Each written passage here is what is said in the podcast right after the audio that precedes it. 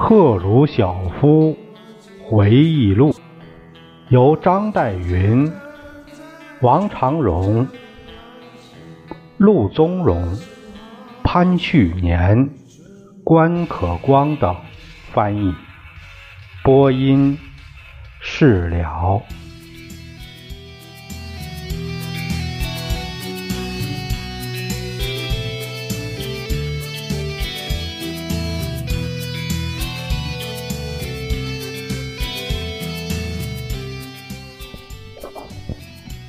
多数被提升的人都是很忠实的，但他们缺乏经验。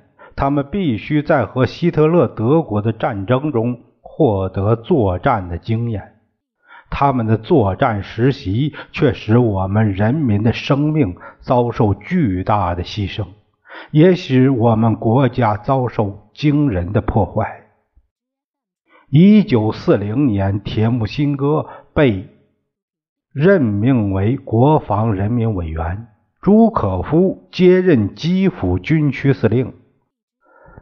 这注脚有说，事实是这样：朱可夫在远东对日作战中取得了光辉战绩后，被任命为铁木辛哥的参谋长。在芬兰战争以前，铁木辛哥为基辅军区司令。当铁木辛哥被召去担任摧毁芬兰的总司令时，朱可夫作为他的参谋长，随同前去作战。战争胜利后，回到基辅，继铁木辛哥任军区司令。一九四零年六月，朱可夫升任为大将。一九四一年二月，德国入侵前四个月。被任命为国防部副部长和参谋总长。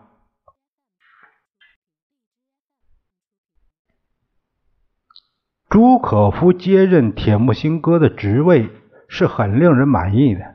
他是一个有才能的组织者，一个坚强的领袖。在战争中，他的才干被证实了。尽管我们随后分道扬镳，但我对他。作为一个指挥官，仍然是很尊敬的。他没有正确理解他作为国防部长的职责。为了防止他完成他所策划的阴谋，我们不得不采取行动来反对他。即使如此，我对他作为一个军人仍给予高度评价。直到今天，我一点儿。也没有改变我对他的这种看法。战后，当他失宠于斯大林时，我也没有隐瞒我对他的敬仰。一九四零年底到一九四一年初，朱可夫同志从基辅调到莫斯科，在总司令部的作战部工作。他在基辅的职位为基尔波若斯所接任。吉尔伯若斯是个典型的好心而无经验的指挥官。像他这样的一批人的提升，是为了填补红军高级将领被清洗后留下的空缺。吉尔伯若斯担任基辅军区司令，只是因为没有别的人可以委派。在芬兰战争期间，他负责指挥一个师。并做出了突出的贡献，获得了苏联英雄称号。但要他担任基辅军区的重任，经验还是不够的。这个 M.P. 基尔波诺斯上将原是一个好的师级将领，他被超越他的能力而提升，是清洗的结果。哎，就是蜀中。吴大将，这个廖化为先锋，就成了这种，哎，缺将才的这种局面。朱可夫负责国防以后，他接管基辅军区四个月以后，他发现自他自己处于德国进军的直接路线上。赫鲁晓夫的评论是公正的，但他作战很勇敢。事实上，这条战线的供应和装备比其他战线好一些。呃，赫鲁晓夫接着回忆说：“他说，基辅军区正好位于希克特勒入侵的路线上，这个军区具有机械化部队进攻的各种最有利的地形条件，道路很好，几乎没有任何沼泽。为了唆使希特勒进攻我们，外国资产阶级报纸常说，波兰与基辅之间的地区是一个真正的坦克场。”在那里，希特勒可以展示他的坦克的威力，向全世界表明他能干什么。从吉尔伯诺斯的忠诚着眼，斯大林认为他担任基辅军区司令是合适的。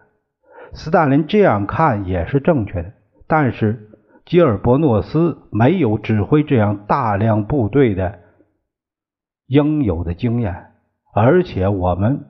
这个国防准备不足，在基辅军区就有突出的反应，而本来认为基辅军区是能保卫我们最易遭受攻击的边界的。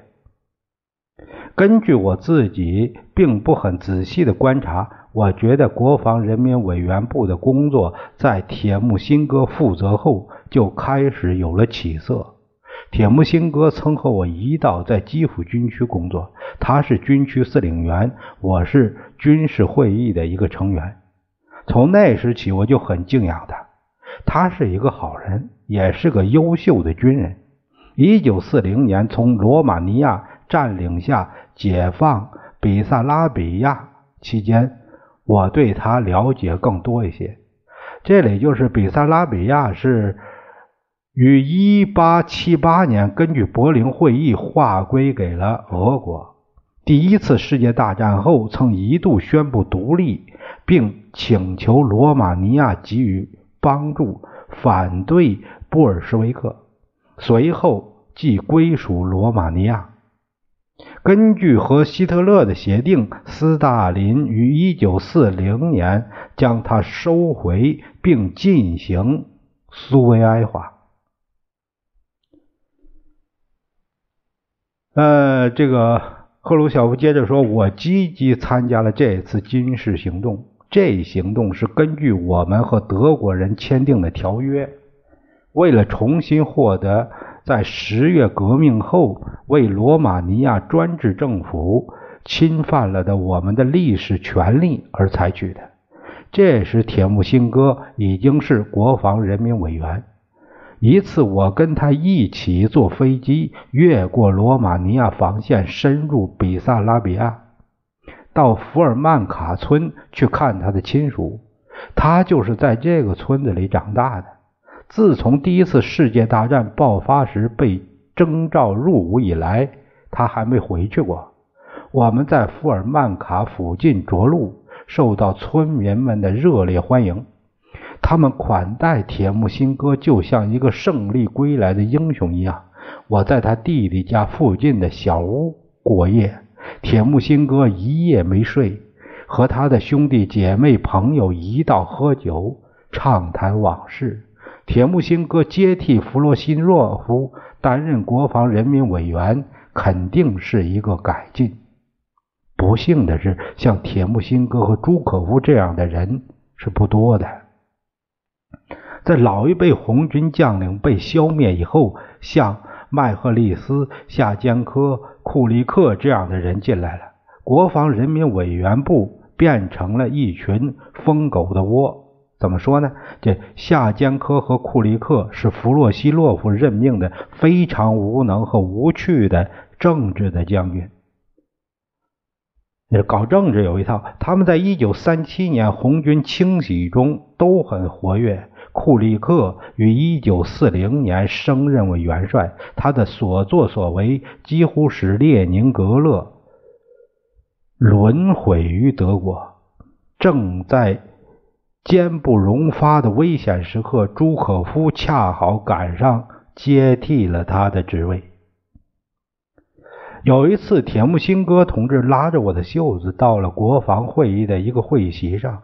他要我去看这些他必须与共事的人是如何互相算计和争吵的。麦赫利斯是最坏的一个。这个麦克利斯啊，叫 L.Z. 麦克利斯，是得宠于斯大林的另一个政治的将军，在清其实啊，就是斯大林的政治帮凶。在清洗的年代以及随后的一段时间里，由于他的策划活动而造成的死亡和痛苦多一些呢，还是在战争期间由于他的全然无能而造成的死亡和痛苦更多一些呢？那就无法判明了。呃，他在斯大林身边有特别大的影响。作为红军政治部主任，他经常跃出他的职权范围。自从斯大林任命他接替布哈林担任《真理报》的编辑以来，他成了斯大林的一个心腹。我一度曾和他很要好，我们的友谊是建立在1929年到1930年。反击右派斗争的共同努力的基础上，当我任上呃这个工业学院党组书记时，他给过我不少帮助。但在此后几年，我们就疏远了。到他接任政治部主任的时候，我已认为他是一个笨蛋。像他这样的人人能得到斯大林的无限信任，使我吃惊。麦赫利斯经常在军事问题上为斯大林提供意见，斯大林常常听从他的。麦赫利斯的影响对军队和国家毫无好处。在战争前夜，我们的防务所以陷于不可原谅的薄弱状态，他的影响也是一部分的原因。这真是小人当道啊！我们经受住了。战争早期的惨败，终于取得了最后的胜利。这是我们的人民和我们的军队的光荣。我们从错误中汲取了教训，最终赶走了敌人，并在他们自己的土地上把他们摧毁了。但这付出了多大的代价呀！也许，即使斯大林没有消灭我们最好的将领们，战争也仍会到来。但不会像在我们亲爱的父亲伟大的天才领导下那样付出如此巨大的代价。这个，这个倒是很现实的，这个是是这样。下面是第六章：伟大的卫国战争。第一节是最黑暗的时刻。这个编者按他这样说：赫鲁晓夫对战争年代的叙述虽然充满了意识和对正在指挥作战的高级统帅部的近距离观察，但基本上是印象派的。很明显，他最关心的是暴露斯大林的失败，把自己装扮成身临其境的与野战军司令官共同战斗的人。而他的同事们却待在莫斯科听任政客，使前线的将军们遭受挫折、干扰、暗算，以及因缺少给养而挨饿。当然，赫鲁晓夫自己也是一个政客，但由于他讲究实效的天性和想把工作做好的热情，使他很快发现，与职业军人在一起时，比。与莫斯科的同事们、内务人民委员部的将军们以及他自己的同行政治顾问们相处，更感到不受拘束，而且已经站到他们的一边的同克里姆林宫闹对立。的确，在大部分的战争年代里，除了在列宁格勒的日丹诺外，赫鲁晓夫比政治局的其他委员。更接近前线。当德军推进到乌克兰时，赫鲁晓夫在一夜之间从这块广阔而富饶的土地，那但是苏联的粮食和重要的工业基地啊，从这个地方仅在斯大林之下的最高统治者，转变成为政治局在前线指挥部的代表。前线很快就崩溃了。他悲痛地目睹自己这个伟大的省份迅速地被德军的装甲部队蹂躏。这个主要的归咎于弗洛西洛夫的好友布琼尼元帅的惨败。这个几乎不能令人置信的内战时代的蠢古董，统帅百万大军，遭到了完全的惨败，丢失了基辅和布尔哈尔科夫。当时的德军在许多包围圈里整军整军的围歼苏联的部队，直逼列宁格勒和莫斯科，蹂躏着整个乌克兰。斯大林已经落到了精神崩溃的境地。赫鲁晓夫的意识与评论对这些早期的混乱、耻辱和英雄主义提供了生动的一瞥。赫鲁晓夫接着回忆说：“当我在政府中身居中央委员会第一书记与。”部长会议主席的高位时，我常常警告我们的军人，对撰写战争回忆录要非常谨慎。我常常发现，你不能从一次战役的直接参加者那里得到对该次战役的客观的分析。但由于我在战争时期是军事委员会的委员，又是政治局在前线的代表。我想，我可以说明几次重要战役中发生的事。让我以我的观点来说明战争开始时期的情况，评论一下我所接触过的一些将军与政府大员曾起过一些怎么样的作用。战争爆发前夕，我在莫斯科，我被羁留在那里一段很长的时间。坐在那儿无所事事，斯大林一再对我说：“瞧，为什么这样急着要回乌克兰呢？给基辅的那些你不在场的情况下也可以工作的机会，还没有到需要你动身的时候。我看不出留在莫斯科有任何意义。我肯定没有从斯大林那里学到什么新东西。”只是一次接着一次的长时间的宴会，我已经开始厌恶这些宴会了。他们给我一个仔细观察斯大林的机会，但我不喜欢我所看到的现象。很清楚，他对我们部队的战斗能力已失去了信心。在希特勒击溃了法国军队，占领了巴黎以后，他在失望中好像要举起双手准备投降。我曾经说过，当我们听到法国投降的消息时，我正好与斯大林在一起。斯大林以俄国人常用的恶语破口大骂，他说：“现在的希特勒肯定要打破我们的脑袋了。”这也证实了关于斯大林在战争前夕的举止的其他报道，特别可参考 E. 哈里逊·索尔茨伯里的《列宁格勒之围》。这样的谈话没有给我任何好处，我一直在设法使他批准我回到基辅去。最后，我直截了当的请求他：“斯大林同志，战争马上就要爆发了。如果战争发生时我羁留在莫斯科或正在赴基辅的途中，那将是不幸的事。我应当立刻离开这里，回到基辅去。”是的，我以为那是对的。你还是去的好。他的回答证实了我的怀疑。他一点也不清楚为什么要留我在莫斯科。他知道我应该去的地方是基辅，他将我留在莫斯科，仅仅是因为他需要有人作伴，特别是他害怕的时候，他受不了孤独无伴。第二天早晨，我回到了基辅，立即到乌克兰中央委员会听取最新消息。当晚，我回到了家里。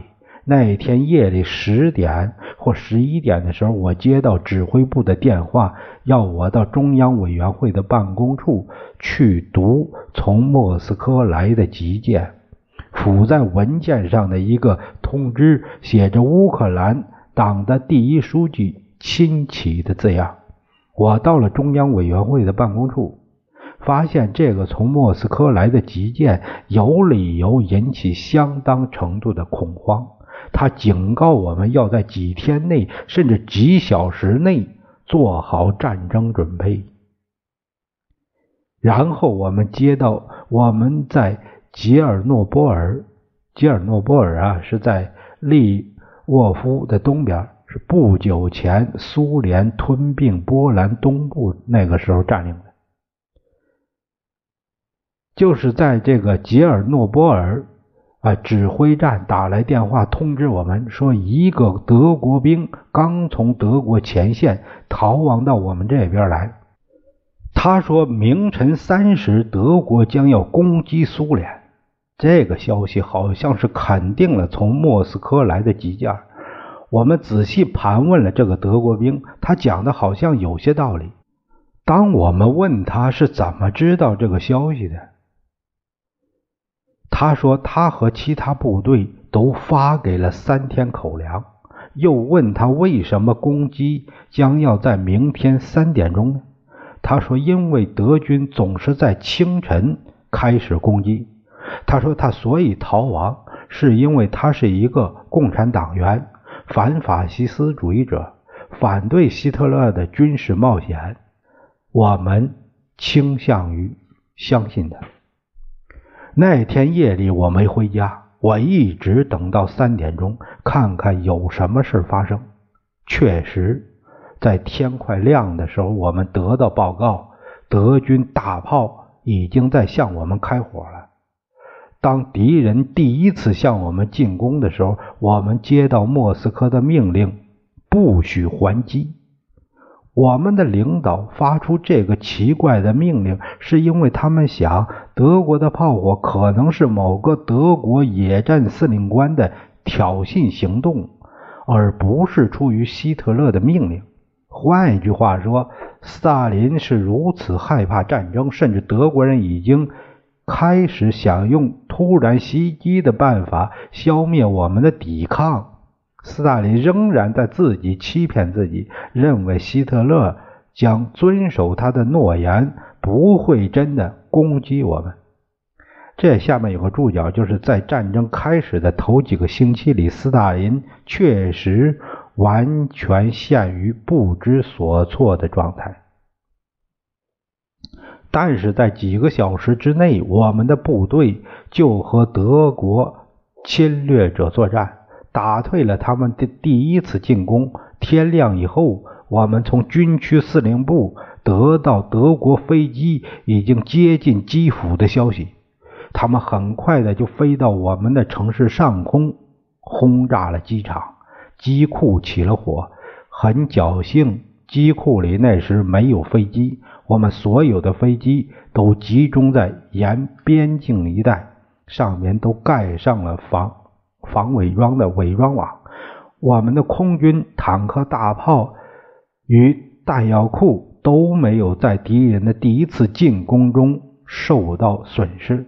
情况迅速恶化，主要的是由于没有从莫斯科得到足够的支援。战争开始以后不久，当德军与基辅推进的时候，人民的爱国主义觉悟大大激发了起来。一批批的工人从列宁锻铁厂以及基辅附近的其他工厂来到中央委员会，要求发给枪支去同侵略者战斗。我打电话给莫斯科，要求运一些武器来，以武装这些要到前线去支援红军的公民。我的电话找不到别人，只接通了马林科夫。我说：“告诉我什么地方可以弄到步枪？我们这里有很多工厂的工人要同红军战士一起与德国人战斗，但是我们没有东西去武装他们。”你最好放弃从我们这里得到步枪的任何念头。这里民防组织的步枪已经全部送到列宁格勒去了。那么我们拿什么去战斗呢？我不知道，长矛、剑、土制的武器，以及你们的工厂里可以制造的任何东西。你以为我们应该用长矛来打坦克吗？你只能尽你的最大努力。你可以在瓶子里装上汽油，呃，或火油，制成燃烧弹，向坦克投掷。你可以想象，我听了马林科夫这样的说话是多么的沮丧和愤怒。我们竟处于这样的境地，要设法击退敌人的进攻，却没有步枪和机枪，更不要说大炮和自动化武器了。我不敢对任何人讲马林科夫是怎样对我说的，谁知道这将会产生什么样的反应？我跟肯定不能把情况坏到什么地步都告诉人民，但是人民自己一定也会估计得出。我们是如何可悲的缺少装备？但是为什么我们的装备这么差呢？因为国防委员会的委员们自满，以及领导上的消沉泄气与失败主义这些因素因素阻碍我们建设军火工业和加强我们的边防，而现在已经太迟了。德军迅速。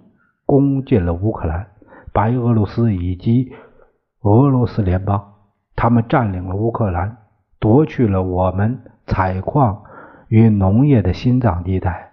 我们失去了苏联在欧洲的领土，那里是我们的工业中心。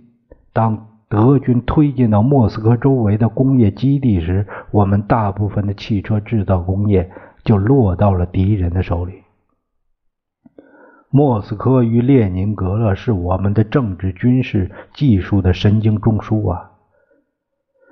列宁格勒在一九四一年被包围，我们失去了罗斯托夫、弗罗涅日、斯大林格勒和高加索的北部，我们被迫迁移我们的工业，我们的人民，特别是。我们的工程师和技术人员们承担搬运工业设备的巨大工作，以免被敌人掠走，而使我们能继续生产坦克、大炮、机械化步枪、武器、机枪、地雷等等。